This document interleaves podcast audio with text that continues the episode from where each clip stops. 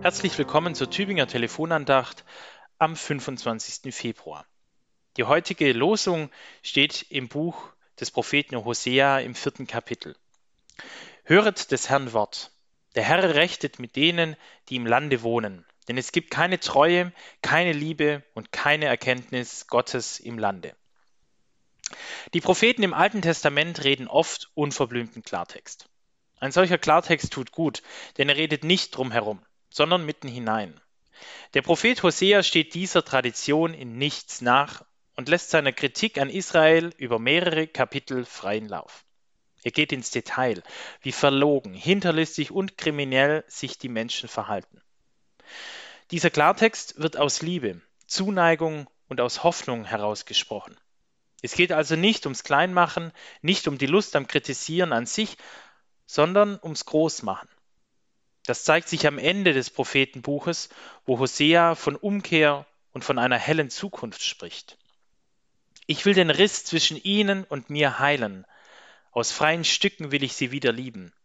Lässt sich Gott da von Hosea zitieren.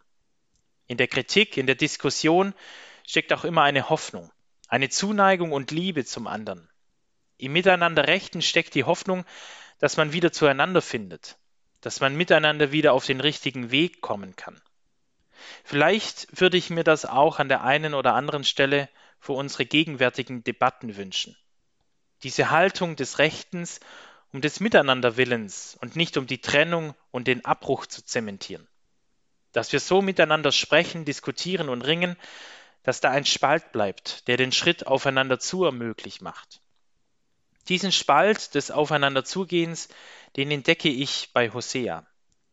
Denn auch bei Hosea könnte es ja schließlich heißen, der Herr gibt sie einfach verloren. Er interessiert sich nicht weiter für sie, für sein Volk und ignoriert sie.